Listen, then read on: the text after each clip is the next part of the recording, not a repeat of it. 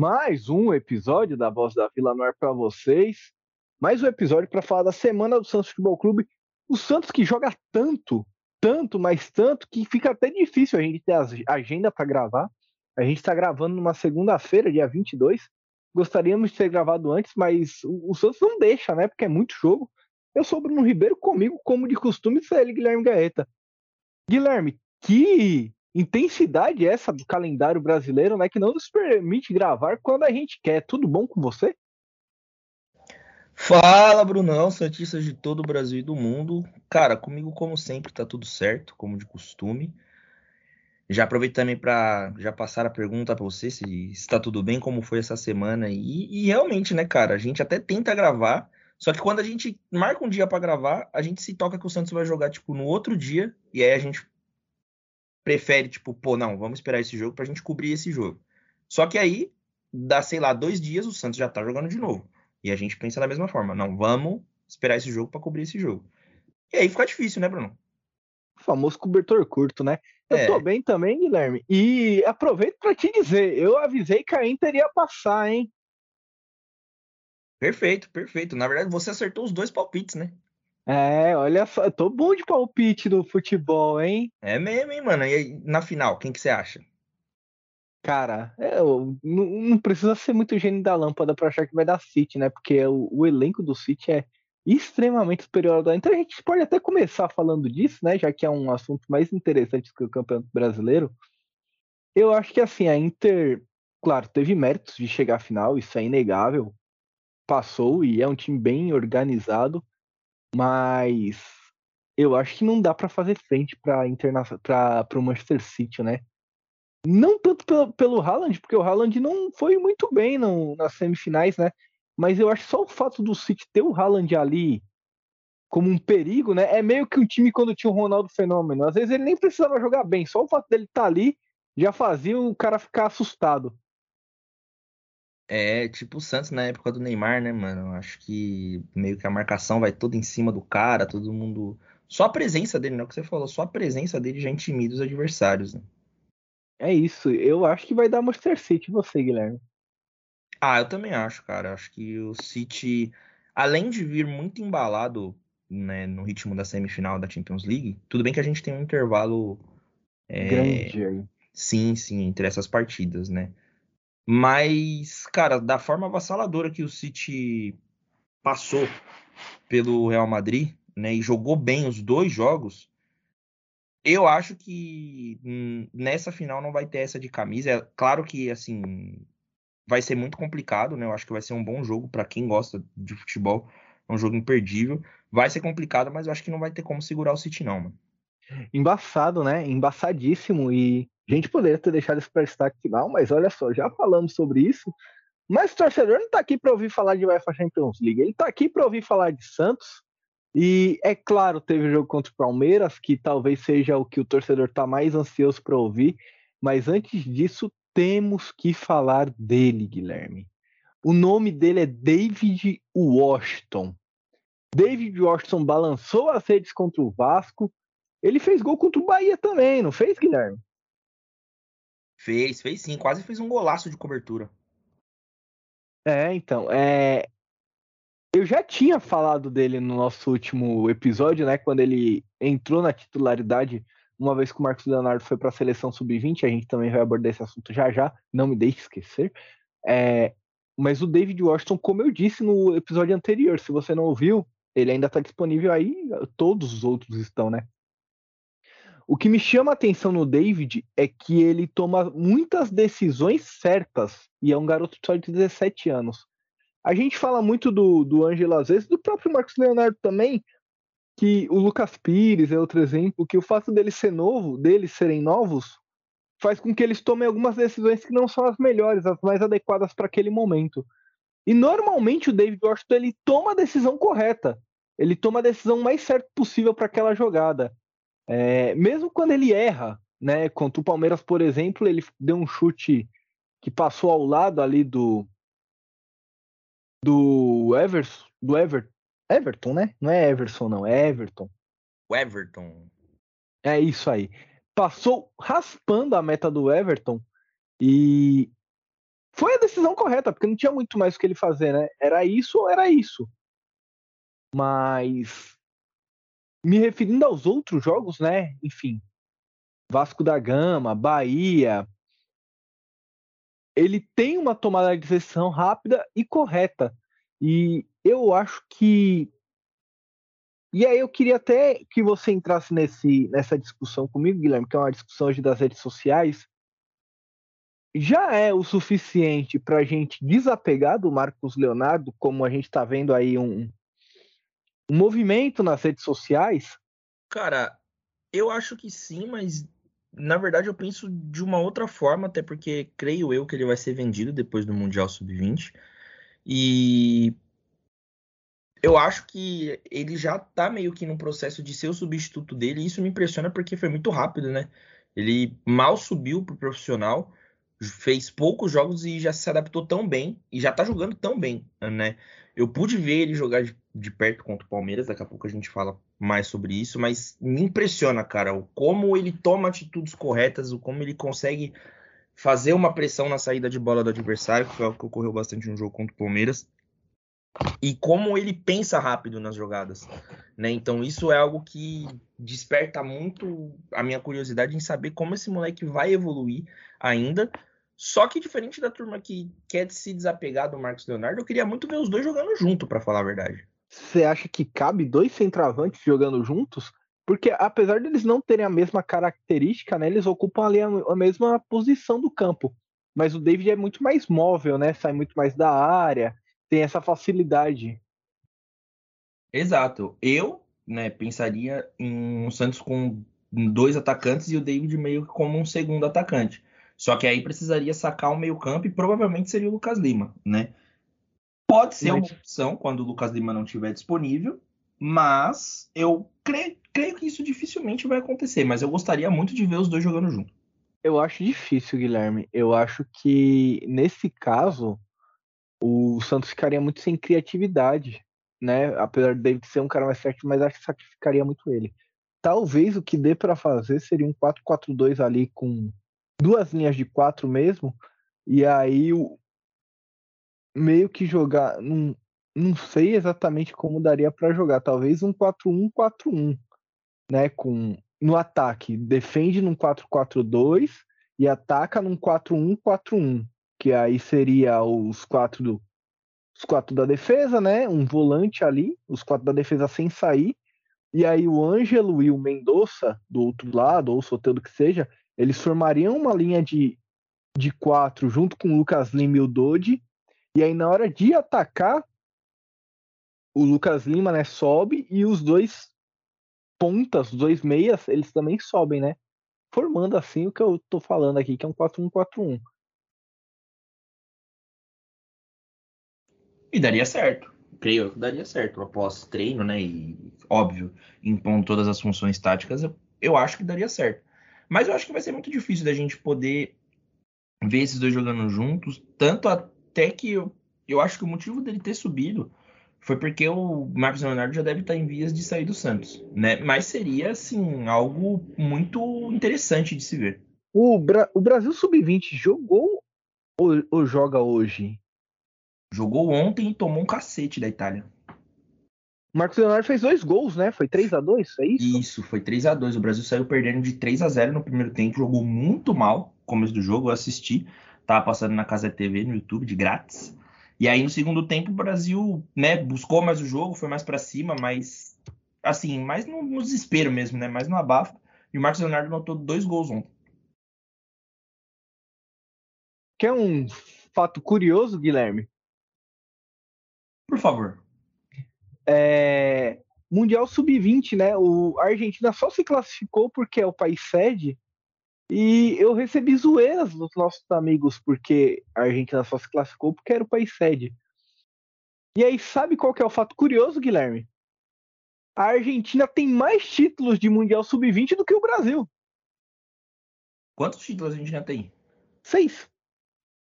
E o Brasil? Se eu não me engano, são quatro.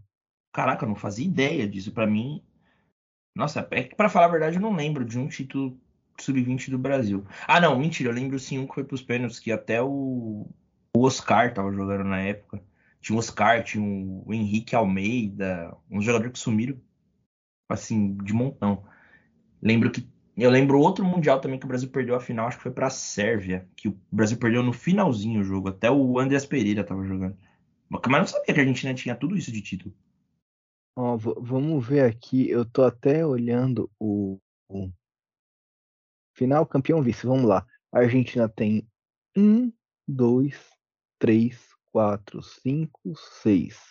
O Brasil tem um, dois, três, quatro, cinco. Inclusive, o Brasil tem um em cima da Argentina, que foi no México em 83. Caraca! Expressão esse aí, né? E tem. Em 2015 perdeu a final para a Sérvia 2009 perdeu para Gana. 95 a Argentina devolveu e ganhou a final em cima do Brasil. É, são esses resultados. Eu tinha visto aqui o Emirados Árabes, mas é que o campeonato foi no Emirados Árabes e aí o Brasil ganhou da Espanha. É, esse de 2015 aí é o da Sérvia que eu tava falando. O Brasil perdeu na final e tipo, foi no último jogo, assim. Mas é da hora você ver as escalações desses torneios, porque você vê uns jogadores assim que você fala, pô, esse cara era uma promessa e tal, e não vingou. E assim como tem jogadores também que eram promessas e vingaram, né? Sim, é, é muito legal mesmo, Guilherme, ver, ver isso. Eu vou até ver por desencargo de consciência se tem aqui o, o jogo final Ó, aqui no SofaScore tem os dados. A final de. Nossa, a final de 2019 foi Ucrânia e Coreia do Sul, cara. Vamos ver essa de 2015 aqui. Brasil e Sérvia. Cara, eu lembro que eu tava assistindo esse jogo, foi de madrugada, eu não lembro em qual país foi, mas assim, era. Nova Zelândia. Você ah, já foi lá. Você já, já deu um rolê lá, né? Já, já deu um rolê lá. Caraca, que da hora, eu não sabia que tinha sido lá, mano. Que da hora. Mano, olha a escalação do Brasil nessa final, goleiro Jean. Não fa... Ah, o Jean, o agressor de mulher, caraca. Ele que era o goleiro. Jean Pancada. Jean Pancada, tá no seu portenho. Aí lateral, João Pedro. Nossa, o Santos tomou um gol desse cara na primeira rodada do Campeonato Brasileiro. tá jogando no Grêmio agora. Na zaga, Lucão. Nossa, que jogava no São Paulo, horrível. E Marlon. Tá no Monza, não conheço. Na época o Lucão era bom, hein? Era caraca, promessa. Caraca, que época foi essa, mano? O Lucão era bom. Nossa, eu lembro que no profissional do São Paulo, pelo menos, ele sempre cagava. Aí na lateral era o Jorge e esse João Pedro. Volante Danilo Barbosa. Aquele que tava no Palmeiras ano passado. Tá no Botafogo, nem sabia. E Já Já. Bahia. Passou pelo Bahia, não passou? O Já Já? Sim. Cara, aqui só tem Flamengo, Havaí. Mas eu acho que não, me é estranho esse nome no. É, porque deve ter mais de um já já, né? Provavelmente, provavelmente. E aí o ataque era Gabriel Jesus, Gabriel Bosquilha. Nossa, tá no Curitiba. Marcos Guilherme, jogou no Santos esse aí, hein? Relâmpago Marquinhos. Ele mesmo. E Jean Carlos. Esse aqui eu não conheço, não. Jean Carlos. Deixa eu ver quem tinha no banco. O André ah, um... Pereira tava. É, o André Pereira tava no banco. O Malcolm nossa, aquele lá? Aquele do Corinthians? Lá... Pô, o Caju, mano. Caju? O Caju. Ele mesmo, Meu Caju. Deus. Deixa eu ver mais, se tem mais algum nome aqui. O Léo Pereira, caraca. E, nossa, do lado da Sérvia também acho que não tem. Nossa, não tem uma pessoa aqui que eu conheça de verdade. Deixa eu ver no time. Guilherme, quem que você conhece da Sérvia hoje? Ah, não, tem aqui, ó, o Milinkovic Savic. É, só ele. Só ele. E, e, de hoje, se for por hoje, é ele e o Vlahovic, pô. É, tem um. É de sacanagem. Tem um mano Mitrovic. que eu conheço por causa. É, o Mitrovic tem um que eu conheço por causa do FIFA. É o. É, conheço, né? Eu nem lembro o nome dele aqui no... pra gente gravando aqui. Acho que é Elite o nome dele. Ele joga no Hellas Verona. Aí, ah, mano. Você tá até inventando o nome, Guilherme. Amém, pô, amém. Quer ver? Vou jogar aqui. Coloca, coloca no, no Google Elite Hellas Verona. Ele, tu, eu sei porque ele é 76 e o overall dele acho que vai até 88, mano. Ele é bom pra caramba. Ele mesmo, Ivan Elite. Pra você contratar ele aí, Bruno. É, eu não, não jogo mais FIFA, Guilherme. Ah, é verdade. Tinha me esquecido desse episódio. Eu me aposentei do FIFA, agora eu tô só no 2Kzinho. é bom, né, cara, pra saúde mental. Não, mas o, o 2K. Caralho, a gente tá totalmente fora do, do tema hoje. Mas a gente já vai voltar, pessoal. Não desistam, não desistam da gente. O 2K tem uma brisa que você só controla o seu boneco, mano. E aí hoje eu me peguei xingando os meus companheiros de time de medíocres. Caraca, faltou com humildade com os companheiros. Porra, eu passei a bola pro maluco embaixo da cesta, ele errou sozinho. Eu falei, porra, que jogador medíocre, velho. É, aí é foda também, né? Mas, mas é isso. Guilherme, eu nem lembrava mais onde que a gente estava no Santos. Marcos Leonardo, né? É, foi aí que nós paramos, família. Caraca, e olha onde o assunto foi parar, né, mano? Isso daqui é, é, tempo ganho do ouvinte, entender? A gente ganhou tempo, porque agora o ouvinte tem várias informações que ele com certeza ele não tinha antes. Entendeu? Perfeito, perfeito. Tenho certeza que ninguém sabia que o Likovic Savic tinha feito gol no Brasil na final do Mundial Sub-20. Agora você sabe. Se um dia isso valer muito dinheiro, você vai ter a resposta. Agora falando do. Sério, Guilherme, falando do Marcos Leonardo. É. Coisa minha isso, tá? Opinião minha. Eu não vejo esse hype todo no Marcos Leonardo para ele jogar na Europa. E eu nem sei se ele daria certo lá, para falar a verdade.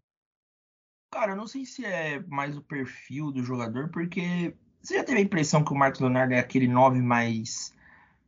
Só que muito mais trombador, assim, tipo. Sim. Você já viu o Marcos Leonardo fazer e, um golaço no Santos? E, digo, e eu digo mais, Guilherme. Além disso, é, o Marcos Leonardo ele nunca me chamou. Isso não é hate, não, tá? Porque ele é artilheiro do Santos. Ele tem um ótimo posicionamento, mas não é um futebol que me agrada. O, o Haaland, por exemplo, não é um jogador que você espera que vai driblar 3, 4 e fazer o gol. Eu não tô comparando o Haaland com o Marcos Leonardo, tô falando do estilo de jogo de cada um, estilo de jogador. Mas o Haaland, ele faz tanto gol, de tanto jeito diferente, que ele é gênio, pô. E o, o, Marcos Leonardo normalmente ele, ele faz aquele gol que a bola sobra e que ele tá, como eu falei, sempre bem posicionado, sempre acredita muito, que é o faro de gol, né? Muito gol de pênalti. Eu não lembro de um gol do Marcos Leonardo, por exemplo, de cabeça.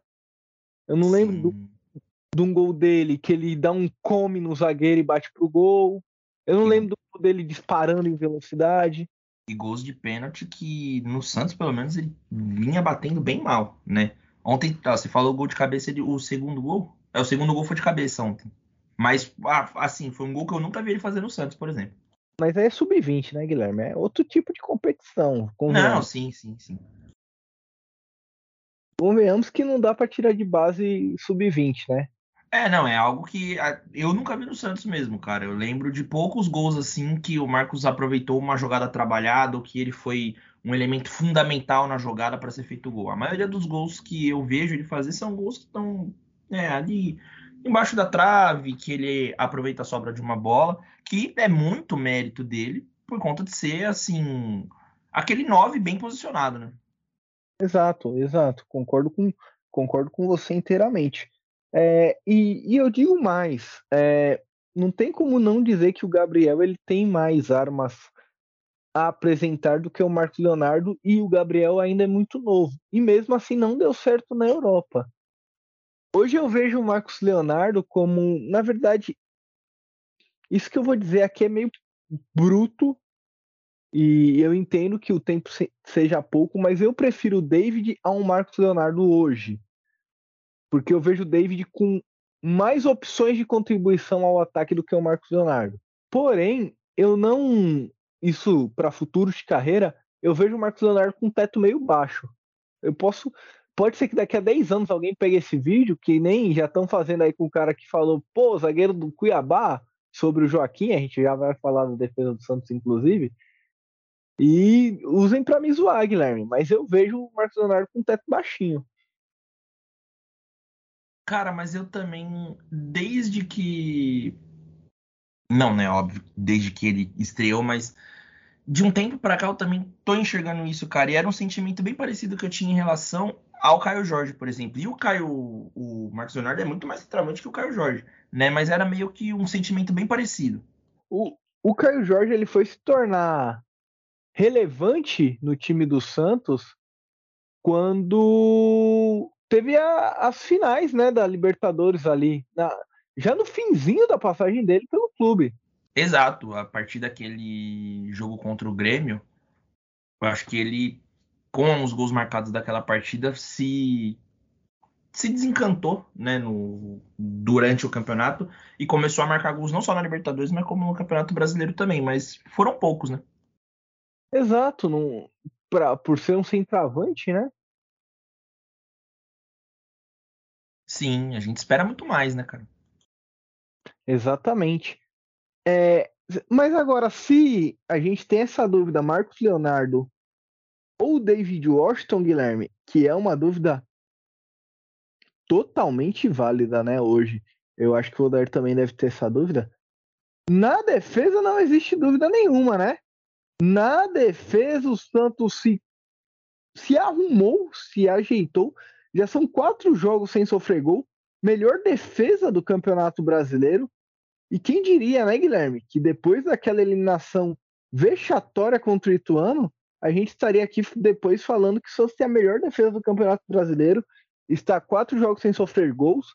E quem diria ainda mais que o Messias, que quando chegou era. Como é que eu vou dizer isso, Guilherme? Dava medo pensar que o Messias, está... que o Messias estaria em campo. É o zagueiro que mais rebate as bolas, assim, no... durante os jogos do Santos. Ele não tem a técnica para dominar e sair jogando. Mas ele tem a consciência disso, Guilherme. Por isso ele só rebate a bola e seja o que Deus quiser. Cara, e mais um, um adendo né, a essa sua fala é que quem diria que o Santos seria a melhor defesa do campeonato e teria meio que um rumo, né, um, uma cara ao longo do campeonato com o mesmo técnico. Né? Eu acho que vale muito bem ressaltar que a gente está começando a ver os frutos do trabalho do Odair, principalmente na defesa, que hoje eu vejo o Santos com uma defesa totalmente mais estruturada do que antes e eu pude ter a prova assim cabal disso no jogo contra o Palmeiras. E cara, esse eu acho que é um ponto muito positivo dessa passagem do Daída até então, que a defesa do Santos até antes quando nós tínhamos Veríssimo e Luan Pérez, era algo que trazia medo, né? Era algo que uma bola aérea, por exemplo, sempre dava medo em qualquer torcedor médio do Santos. E agora, assim, continuamos tendo medo. Só que o time do Santos é muito mais seguro defensivamente. Contra o Palmeiras, por exemplo, o João Paulo não fez nenhuma grande defesa. Não mesmo, cara, não mesmo. E digo mais, até o Maicon, que entrou no meio do. No meio não, ele entrou durante o segundo. No segundo tempo, né? No lugar do Messias, que o Messias parece que passou Entendi. mal. É, teve uma indisposição por conta de um choque de cabeça lá que ele teve no meio do jogo. E a... É, então, e até o Maicon, que, pô, quando ele entrou, eu falei, não, falei, cara, não é possível, vamos perder o jogo. Ele entrou bem, entrou bem não, mas assim, ele fez o simples, né? Ele fez o que, o que precisava ser feito, né? Que foi defender minimamente bem, de uma forma digna. E aí, isso mostra que também não é só os jogadores titulares que estão fazendo um bom papel, né? Eu acho que está sendo implantado, não é uma filosofia, mas sim um modo de jogar, né? Com que quem até quem entra consegue suprir a ausência de quem sai até o momento. E pô, a gente não tá falando de um jogo é, que o Santos jogou contra o Cuiabá, contra o Coxa, com todo respeito a essas equipes. O Santos jogou contra o Palmeiras. O Santos jogou contra o time que assim quase se classificou três vezes para a final da Libertadores é o atual campeão brasileiro, é um time que só vinha batendo no Santos.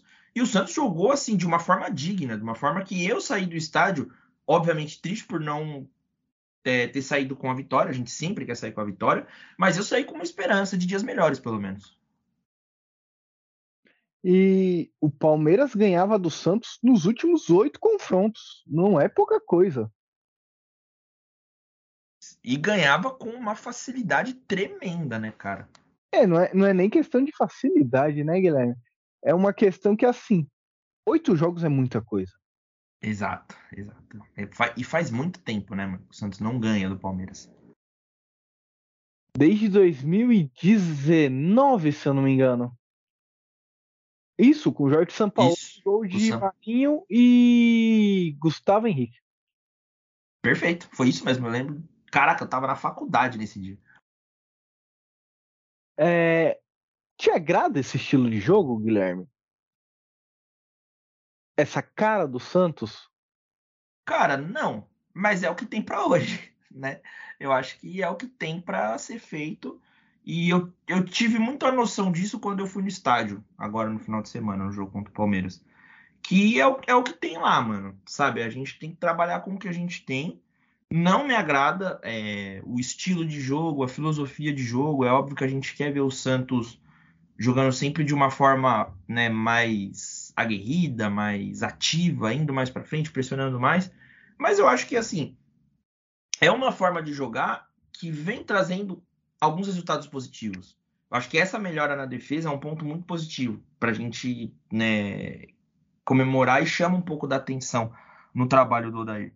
Então eu acho que a gente também precisa uma hora começar a enxergar o copo mais cheio. E tá acontecendo muito isso, né? Eu acho que por muito tempo, e até hoje também, porque a gente não ganhou nada, né? Óbvio. Mas a gente tem sofrido muito com os times do Santos porque são times sofríveis. E eu acho que esse time, ele tá começando a tomar uma cara, sabe? Então, se a gente futuramente tiver, por exemplo, algum reforço melhor, algum nome de maior qualidade dentro do time para chegar, jogar e ser titular, pode ser que o Santos se torne um time mais cascudo, ou um time mais que dificulte um pouco mais para o adversário, que cria um pouco mais de jogadas, que agrida um pouco mais o adversário, porque eu acho que faltou um pouco isso do Santos também no jogo contra o Palmeiras, mas também muito por conta da qualidade que tem o setor defensivo do Palmeiras, mas é, é, é algo que ainda me incomoda um pouco nesse time do Santos, tá? a falta de, de criatividade, a falta de repertório lá na frente. Não é nem criatividade, é mais repertório mesmo. É, Guilherme, é, o podcast ele está aqui para trazer o debate um pouco mais profundo sobre as coisas do Santos, perfeito? Perfeito.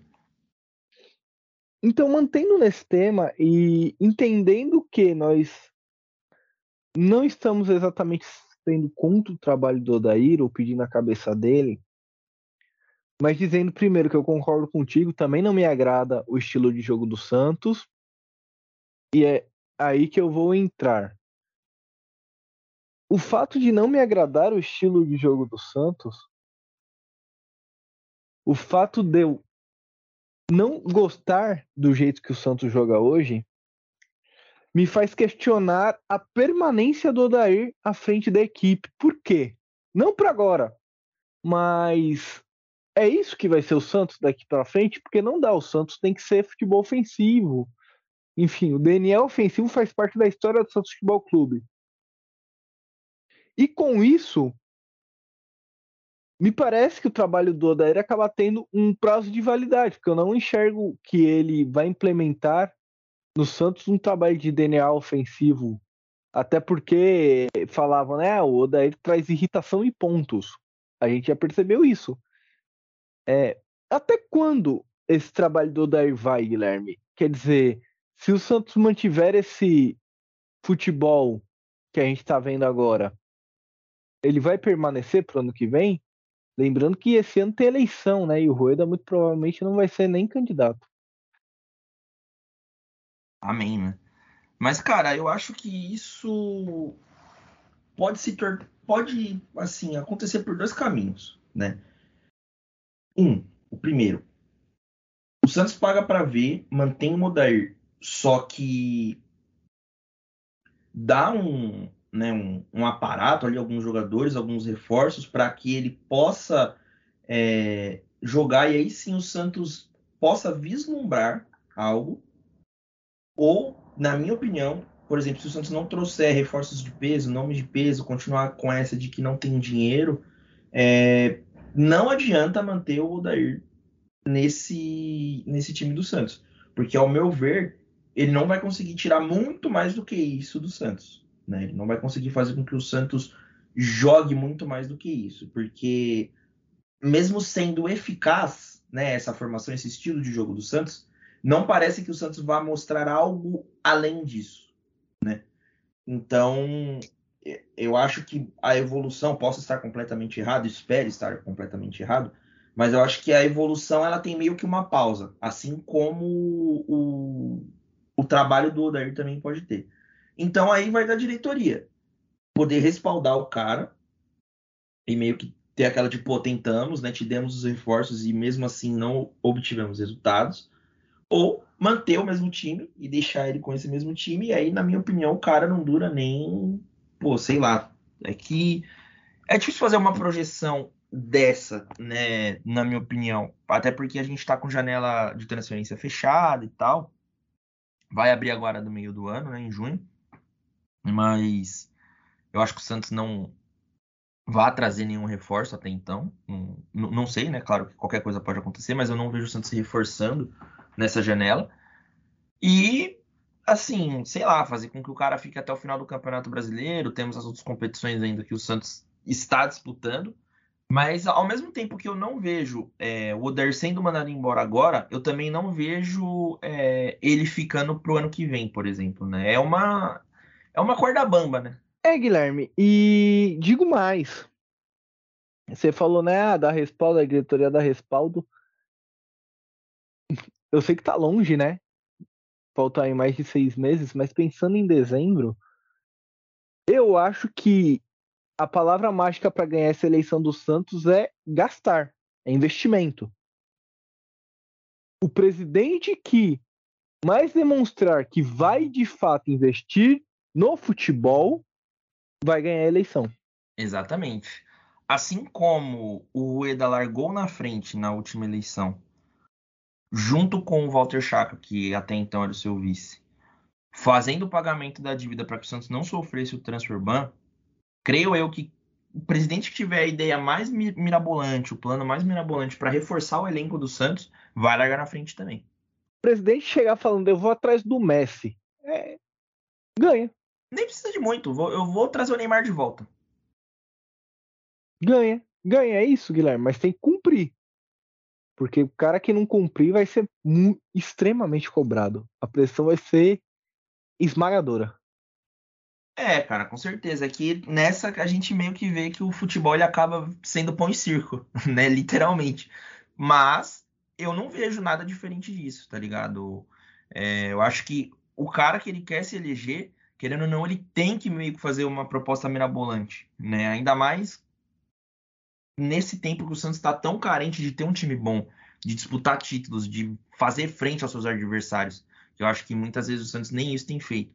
Né? Então acho que o cara que chegar fazendo a promessa de que vai trazer um jogador X, ou vai só de falar que vai investir no futebol, já pode com certeza puxar alguns votos. Como, por exemplo, eu não lembro agora se foi o, o, o só. É, eu acho que é o sócio palestra lá, o sócio avante. Posso estar enganado, mas eu tenho quase certeza que é. Que a propaganda dos caras é, é sócio avante, 100% do, da renda do futebol é investido em futebol. Tipo, tudo que é ganho e gasto e ganho com futebol é gasto com futebol.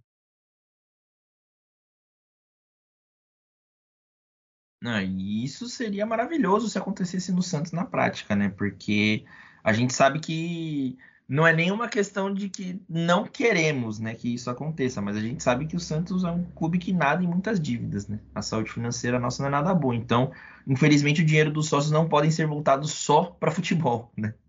Exato, mas aí, cara, o próximo presidente tem que ser um desses velhos bilionários aí disposto a pôr dinheiro do bolso como o Paulo Nobre fez. Exato, exato. Porque só assim o Santos vai voltar a, a disputar alguma coisa, né? Sendo bem sincero. E João Dória para presidente do Santos, então, Guilherme?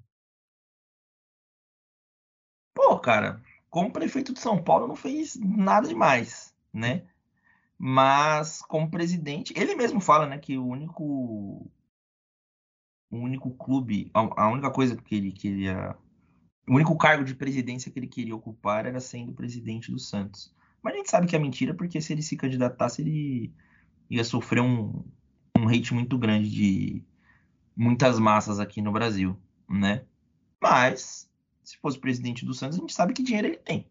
É, teria que colocar uma grana do bolso. Mas falando ainda de táticas, Guilherme, é... a gente estava falando de esquemas táticos, né? Agora há pouco, e uma coisa que me chama a atenção, né? Lucas Lima. Mais uma vez a gente vai abordar o Lucas Lima individualmente, porque o meu ponto com o Lucas Lima é o seguinte: ele não tem tido atuações extremamente inspiradas, Guilherme. Mas ainda assim ele é o líder de assistências do Santos. Cara, e contra o Palmeiras, pelo menos eu pude ver que o Lucas Lima ele é um jogador que deveria pelo menos começar a pensar em ser poupado ou acontecer algum revezamento com ele e outro jogador do banco, porque no primeiro tempo, mano, ele tava parecendo um leão em campo dava bote, corria atrás da bola, coordenava, brigava, ia para cima e tal. No segundo tempo, mano, deu 10 minutos ele tava com a língua no chão. Já não só ele, como alguns outros jogadores do Santos também, né? Então, eu acho que essa parte física acaba pegando um pouco para que o cara consiga jogar com uma regularidade os dois tempos. Então, acho que seria interessante começar a se pensar nisso.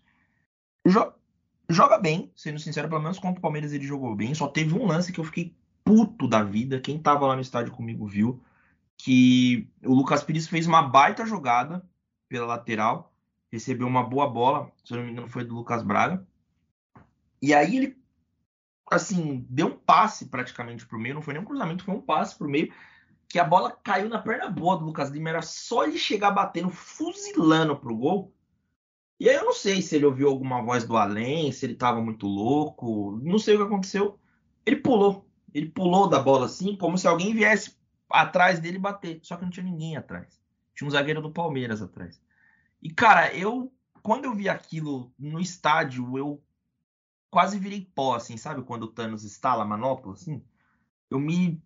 Cara, me, me faleci ali dentro do gramado porque eu não acreditei que ele fez aquilo. Foi muita displicência da parte dele. E eu acho que esse ponto também pega em algumas jogadas. Ele é muito displicente. Não sei se ele tenta fazer algo diferente, ele tenta uma jogada diferente, sei lá, mas ele acaba sendo muito displicente em alguns pontos do jogo. Eu quase virei pó, foi muito bom, Guilherme. É, eu vi essa, essa jogada, inclusive assisti o jogo, ou pelo menos a maioria dele, aquilo que os aplicativos e sites permitiram que eu assistisse, né? É muito ruim não ter um, um canal de TV para passar, Guilherme, mas depois no off eu te conto sobre isso também que tô resolvendo. Mas falando do, do Lucas Lima, ele saiu, né, para a entrada do Ivonei. E o Ivonei é um, um claro exemplo de que nem todo jogador que rende na base rende no profissional. E você também se pergunta por que continuam colocando o Ivonei ou o Daniel Ruiz e não colocam mais o Miguelito? Cara, esses dois jogadores que você citou para mim nem é o ponto, mano. Agora, Lucas Barbosa. Puta que pariu. Que moleque ruim, mano. Com todo respeito, já tendo desrespeitado ele aqui. Mas, mano, não dá. Ele é muito ruim, mano. Ele é muito ruim. Ele pode ser bom marcando. Ele pode. Força, Mano, não dá, velho, não dá. Ele deu um passe lá que. Eu até comentei com, com o pessoal que tava comigo lá no jogo, inclusive mandar um abraço para todo mundo, pro Renan, pra Letícia, pra Rafa, Charles, enfim, a rapaziada toda lá. Cara, ele errou um lance, acho que ele errou um passe, só que ele errou de uma forma bizonha o passe. Eu não lembro muito bem o que ele tentou fazer. E depois ele se escondeu, ele não tocou mais na bola até o final do jogo. Ele pediu desculpa lá na hora que ele errou o passe e tal ensaiou-se uma vaia coletiva ali para ele, mas acho que o momento do jogo também não era aquele. Porque o Santos estava tentando. Ele errou, ele errou o passe no campo de defesa. Sim, sim. Só que tem o, Palmeiras, ele errou, tipo, o passe na intermediária pro cara já cruzar a bola assim.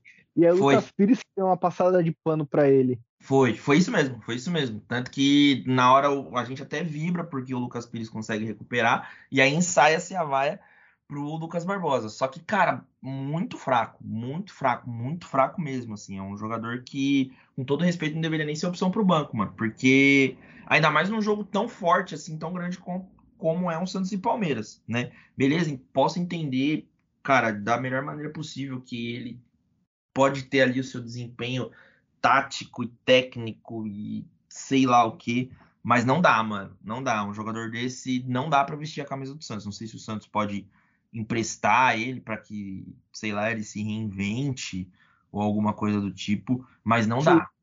Se reinvente, procure uma graduação, de repente. Talvez um Senai, alguma coisa do tipo, porque dá tempo ainda, mano. Porque pro futebol, mano, o cara tem um empresário bom, viu? Porque puta merda, é muito ruim, mano. É ruim com força mesmo. mano. Pô, Guilherme, eu não, não sei nem o que falar. É que você, você foi por um outro caminho, né, para falar do Lucas Barbosa, mas vamos retomar a discussão de quem você acha que deveria ser o, o reserva do Lucas Lima, imediato, assim. Cara, fui até me dispersei aqui do assunto, peço perdão, mas eu acho que o ideal seria que fosse o Miguelito. Porém, ele não tem a sequência, né? Então, eu acho que isso não tá muito próximo de acontecer. Tem aquele meio-campo que veio do Água Santa também, né? O Luan Dias estava machucado, mas parece que já está retornando. É uma pena que ele não pode jogar a Sul-Americana, que acho que seria um torneio bacana para poder dar pelo menos uma rodagem para ele, né? Para fazer um teste e tudo mais, até porque o Santos vai jogar contra a Blume em casa, tem um jogo contra o Dax italiano também, que é o próximo jogo, e que provavelmente o Santos vai entrar com alguns reservas. Então eu acho que pode valer a pena o teste. Mas o ideal seria que fosse o Miguelito, né? Eu também acho, Guilherme. Eu acho que o Miguelito merece mais chances. Eu acho que já demonstrou que é capaz. E seria uma questão mais de dar confiança mesmo para o Miguelito conseguir jogar. Às vezes eu acho que falta um pouquinho para o Santos também de vontade. Mas falando sobre o Audax italiano, Dodi, Lucas Lima, Lucas Braga, Mendonça e Sandri nem viajaram. Soteudo, Messias e Lucas Pires estão recuperados. E o Patati foi relacionado também para a partida. Eu vou passar aqui a, a, a, relação de todos que foram, que viajaram, Guilherme.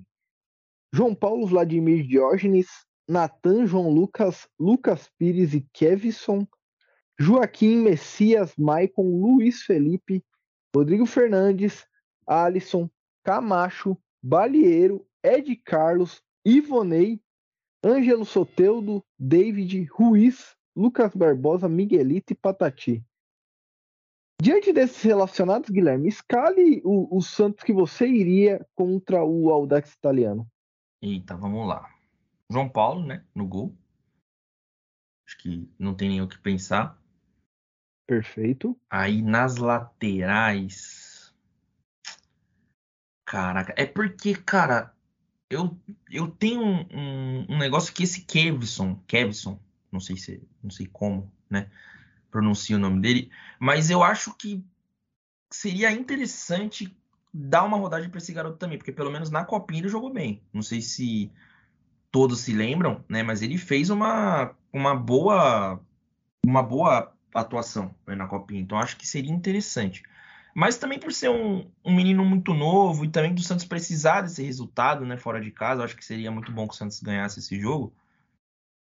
Eu optaria mais pela experiência, então talvez iria com o João Lucas, com o João Lucas, o Natan, o Natan não. E a zaga titular, Messias e Joaquim e é, o Lucas Pires, né? E aí, cara, é que, pô, eu não, eu não, eu não gosto do Camacho, cara. Então, Rodrigo Fernandes e Camacho não seria a minha opção. Não sei se talvez. O, o Alisson foi relacionado? Foi. Fora que o Alisson também é meio cavalo, né, mano? Mas vai, talvez acho que eu iria com Fernandes e Alisson. E ali na frente, não sei se o Ed Carlos ou o Ivonei. É, caramba, é vai ser um trabalho difícil pro, pro Odair. O Miguelito foi relacionado também. Ah, não, então Miguelito. Vamos, vamos com o Miguelito. Mas a gente sabe que o Odair não vai escalar ele, né? Mas vamos com o Miguelito. E aí na frente, Ângelo, David Washington e Soteldo. Acho que aí não tem muito o que pensar, não. Posso falar, Guilherme? Eu acho que ele vai de Camacho. Eu também acho, também acho. Mais experiência, né? Eu acho que. Não, eu concordo com, com essa escalação que o Guilherme fez. É, mas eu acho que vai João Paulo, João Lucas, Joaquim Messias, Lucas Pires, Fernandes e Camacho. E aqui eu acho que ele vai te surpreender, Guilherme. Eu acho que ele vai de Miguelito, Ângelo Soteudo e David. Ou ele vai de Ivonei. Pô, tomara, né, cara? Tomara que, que ele nos surpreenda, né? Ou ele vai meter. Puta, se ele fizer isso daqui, vai dar vontade de, de se rasgar, tá ligado, Guilherme? Ele pode meter. Porra, ele não é louco de fazer isso, mas ele ao mesmo tempo é. Ângelo, o Soteudo de meia e o Barbosa de titular. Nossa, eu não duvido nada que ele faça isso. Não duvido nada mesmo que ele faça isso. Porra, se ele fizer isso, eu vou ficar muito triste, mano. Mano, é papo de nem assistir o jogo. É, quase aquela página, ele não disse isso. É, porque você tem que fazer. Ele não fez isso, né? E colocar sempre a escalação do Santos na página. Exato, as trocas, né? Também, também, porque são equivocadíssimas, viu? Bom, Guilherme, eu acho que a gente, de forma caótica, conseguiu abordar tudo que está acontecendo na Semana do Santos. Ac acredito que sim, né? Você tem um destaque final, Guilherme? Cara, o meu destaque final, na verdade, fica. É um destaque meio triste, né? Que todo mundo que tá acompanhando o futebol aí tá vendo os casos de racismo que aconteceram com o Vinícius Júnior, né? O que a gente gosta de brincar com o nosso menino da vila. Mas falando sério agora, eu acho que é lamentável, né? Mais uma vez a gente ter que usar o nosso espaço aqui para falar de uma coisa tão triste como essa. E me deixa muito impressionado como essas instituições são passivas a isso, né, Bruno? Pô, Guilherme, eu sabia já que você ia vir com esse destaque final, apesar da gente nem ter falado, mas eu imaginei muito que você ia falar sobre isso, então eu até pedi para você puxar primeiro para você falar, porque eu não quero me alongar muito nesse assunto, mas vou acabar me alongando mais do que eu gostaria. É, um ponto que eu tenho para dizer é, é primeiro o, o seguinte, né? É óbvio que a gente não concorda com isso em nenhuma instância. Isso é, e é óbvio. E eu vou escolher as palavras com o máximo de cuidado possível para as pessoas entenderem, mas eu não sei se você se lembra, Guilherme, se você era mais novo, mas aqui no Brasil, há uns 15 anos atrás, essa parada do racismo no estádio era meio que tida como aceitável. Cara, eu não, não vou me comprometer a falar que eu lembro, porque, pelo menos, graças a Deus, quando eu frequentei o estádio, isso nunca aconteceu. Mas eu já vi notícias, reportagens e muitas outras coisas que meio que abordam isso né? Então, na verdade, eu acho que não só nos estádios, né, mano? Se você parar para pensar bem assim, lá nos anos 80, 90, querendo ou não, é, é, muito, é muito triste, muito feio falar isso, mas era meio que algo cultural, né, mano, o racismo no Brasil. Exato, e, e é aí que eu quero chegar. A, a sociedade brasileira evoluiu horrores, evoluiu muito e tem um infinito ainda para evoluir nesse quesito e em muitos outros, mas nesse que a gente está tratando hoje. Mas pensa que, mesmo com esse infinito para evoluir e com o muito que evoluiu hoje, a ponto de hoje qualquer ato de racismo em qualquer parte do Brasil reverberar muito mais do que reverber, reverberava antes, e que bom que reverbera, mesmo assim, a gente ainda sabe que o Brasil é um país racista. E tem casos de racismo ocorrendo todo dia, que a polícia, quando invade o morro, o dedo fica mais frouxo quando é com negro, tá ligado? Não, não é mentira. É estatístico isso, né, Guilherme? Sim, cara, sim. Eu acho que, assim, você não precisa nem ir no morro no Rio de Janeiro, tá ligado? É... Quantos casos a gente não vê aí de, por exemplo, entregadores de aplicativos sofrendo racismo, de pessoas na rua sofrendo racismo, pessoas dentro de supermercados e diversas outras coisas que infelizmente ainda acontecem, né? Sim, exato. E, e é aí que eu queria chegar, Guilherme. Mesmo a gente tendo evoluído, ainda acontece tudo isso no Brasil. Agora, o que me, me aparenta é que em países como Espanha e Argentina, por exemplo, isso ainda tá lá no que era nos anos 80, 60 aqui no Brasil. Sabe? Que os caras acham que é cultural o cara poder ser racista no estádio. É, ontem, com, com a parada do Vili, o, o, jogador do Valência fala, cara, isso é futebol, é futebol. Como tipo, ah, é que nem quando te xingam de filha da puta. É a mesma coisa, porque é futebol, pô. Cara não tá te chamando de filha da puta de verdade, tá te chamando no futebol. E hoje a gente já não aceita isso com racismo. Mas me parece muito que esses países aceitam. Exatamente, cara. E, pô, você me lembrou. Caralho, você me lembrou um negócio. Uma lembrança muito vívida que eu tenho na minha mente de quando um jogador do São Paulo sofreu racismo. Acho que foi o Grafite. Ah, deixa eu pesquisar aqui. Grafite sofre racismo. Eu lembro que foi num jogo da Libertadores, se eu não me engano, São Paulo e Quilmes em 2005, mano. Deixa eu ver se eu, se eu consigo achar alguma alguma notícia aqui. Mas isso me faz lembrar, cara, que desse caso de racismo, eu lembro que foi a primeira vez que eu, eu soube o que era o racismo. Que foi através desse caso do grafite, porque eu lembro que eu tava assistindo o jogo, e se eu não me engano, o cara chamou ele de macaco, enfim, né? Foi, um racista, filho da puta. E aí eu lembro que o cara foi até indiciado e tal, e naquela época eu já vi uma posição muito firme das autoridades, da federação, inclusive até da própria Comebol, contra o racismo, da torcida, é, toda a comoção que, que aquilo causou. Foi o caso do De Sábado, não foi? Ele, ele mesmo, ele mesmo, perfeito, ele mesmo. E aí, cara, tudo, como tudo aquilo foi tratado dentro da mídia, eu acho que o Brasil sempre teve uma posição, e isso graças a Deus, mas sempre teve uma posição muito. É, assim, eu tô falando dura, mas não é, assim, uma posição dura com o racismo. Sim, sim uma, uma, uma posição dura para conter o racismo.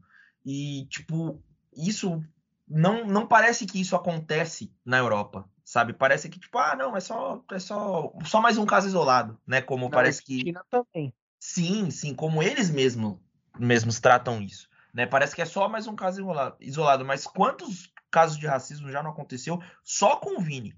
Se a gente pegar de exemplo só ele, sabe? E coisas pesadas, assim, de chegar ao ponto de pegarem um boneco, né, e caracterizarem como se fosse o Vinícius Júnior e pendurarem ele enforcado numa ponte. Isso não é futebol, isso não é coisa do futebol. Exatamente, Guilherme. É, é isso. Eu, eu ia falar Exatamente isso, e você conseguiu encontrar as palavras perfeitas, que bom, porque você teve até mais elo eloquência para falar do que eu teria para falar sobre isso. E aí eu também pego pensando quanto isso é injusto com o Vinícius Júnior, que no, no, seu posicionamento deixou claro que vai continuar lutando contra o racismo, mesmo que não seja aqui, quando ele se refere à Espanha, né? Dando claros sinais de que pode sair da Espanha por causa disso. E o quanto é injusto para uma pessoa, e não só ele, o Neymar já sofreu, o Daniel Alves que está apodrecendo na prisão, justamente também já sofreu racismo na Espanha, olha só. Então não é algo isolado também. Normalmente é com. Eu não sei se é com brasileiros ou se os brasileiros se incomodam a ponto de fazer alguma coisa sobre. Cara, eu tenho uma opinião, mas é, é algo meu, assim, uma conclusão que eu cheguei, que o fato de serem com brasileiros, eu acho que isso agrava um pouco mais. Não sei se é porque o brasileiro se importa, e justamente, corretamente se importa muito com isso e combate isso dentro de campo, porque tem que ser combatido. É algo muito escroto, sabe? Pô, um jogador brasileiro tá jogando futebol e alguém arremessar uma banana nele. Que foi o caso que aconteceu com o Daniel Alves, e não só com o Daniel Alves, a gente já viu isso acontecer no futebol com outros jogadores. E eu acho que essa é uma posição que alguns brasileiros tomam que vem sendo tomada por alguns outros jogadores, né? Que acaba acontecendo esses casos de. Quando acontece esses casos de racismo. Por exemplo, é, teve um jogo que o Balotelli se recusou a jogar no final do jogo. E teve, um, teve o caso do Marega também. É claro que assim, não, não é porque os brasileiros reagiram que eles também reagiram. Mas eu acho que o fato de ter uma reação, principalmente nossa, faz com que essas pessoas não sofram caladas né? Mas eu tenho para mim que isso só acontece. O, o, jogo, o jogo da Champions que foi interrompido. PSG e ba Basekir, eu acho. Que o árbitro chamou o Dembabá, né? Ao invés de se referir ele ao nome dele, ele falou aquele cara negro. Foi exatamente isso. Quer dizer, é, acontece também não com, com outros que não são brasileiros, mas eu acho que os brasileiros que começaram a, a denunciar, né, de certa forma. Foi exatamente, tanto que nesse jogo o Neymar, o Marquinhos, né, os capitães ali do, do PSG tiveram uma postura bem firme em relação a, a, a, isso dentro de campo, né? Tanto que eles falaram, se esse cara continuar aqui, a gente não vai jogar. E aí foi o que aconteceu, né? Não teve jogo, o jogo foi remarcado para outro dia com outra equipe de arbitragem. Perfeito, verdade, verdade. Os times se recusaram a jogar o jogo. Então é. E, isso é até perfeita colocação que você fez, Guilherme, lembrando desse, desse detalhe, porque era o que eu ia falar sobre o Vini. O Vini tentar lutar contra um, um sistema que é o cultural do país é muito injusto. Ele tentar lutar sozinho contra isso é muito injusto. Só que, por outro lado, se tem alguém que tem o poder de mudar isso, é de certa forma o Vini, né? Porque os europeus racistas que, que estão lá, mesmo os que torcem para o Vini Júnior e que não são racistas com ele, mas são com outras pessoas, eles enxergam meio que os jogadores de futebol como um produto. E o Vini talvez seja o que eles têm de mais valioso. Então, pode ser que eles tenham medo de perder o, o Vinícius Júnior, do Vinícius Júnior ir embora para um outro país por causa desses atos. Então, dá, dá para entender, Guilherme, que o fato deles serem tão arrombados pode ser o que vai fazer com que o Vini tenha armas para mudar o que está acontecendo hoje? Exatamente, né, cara? Ele falou que deixou aberta né, a possibilidade de sair de lá. O que, na minha opinião, seria um pouco triste porque mostraria que venceram, né? Então, eu acho que valeria mais a pena, primeiro, ele ser respaldado pelo clube que ele joga, que eu acho isso o mais absurdo né, de tudo. O próprio clube não, não resguardar, não proteger o seu atleta. E até usar a imagem dele, né? Hoje, não sei se você viu, é, publicaram um vídeo do presidente do clube indo falar com o Vinícius, só que assim, mano, na minha visão, um bagulho totalmente desnecessário de ser postado, sabe? Parece que só quer.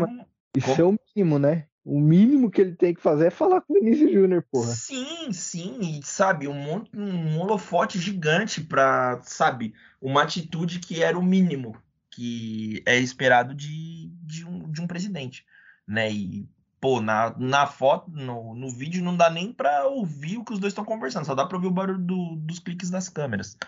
E isso é, é ridículo, parece que assim, eles só queriam mostrar, eles só queriam mostrar que ele não estava desamparado no momento, mas era mais importante mostrar isso para a internet do que para o próprio jogador que estava ali sofrendo com isso. Né?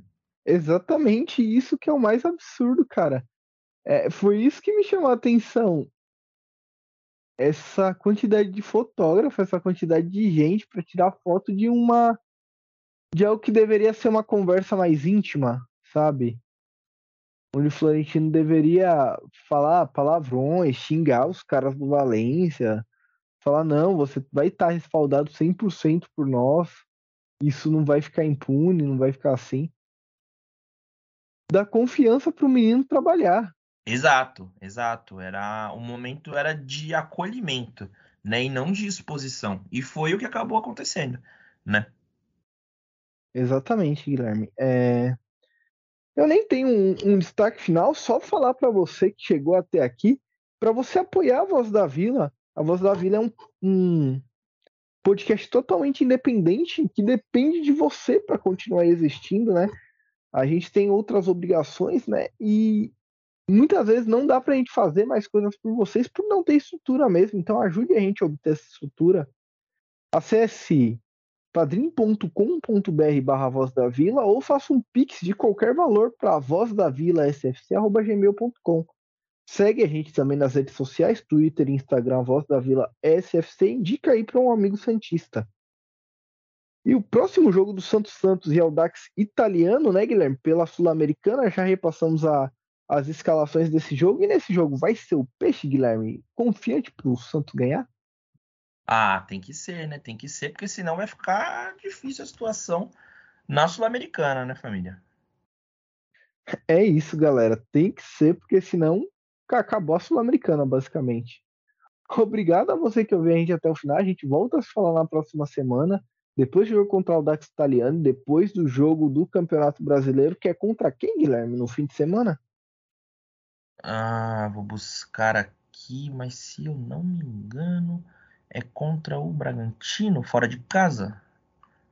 Confirmar aqui, só um momento. É isso mesmo, Bragantino fora de casa, dia 28 do 5, mais domingo, conhecido como domingo, 6 e meia. Puto horário ruim, o Santos não joga num horário bom. Exatamente. Vai ter mais um jogo sábado às 9 da noite. Inclusive, Guilherme, eu ia te perguntar antes de acabar. Demorou para chegar em casa?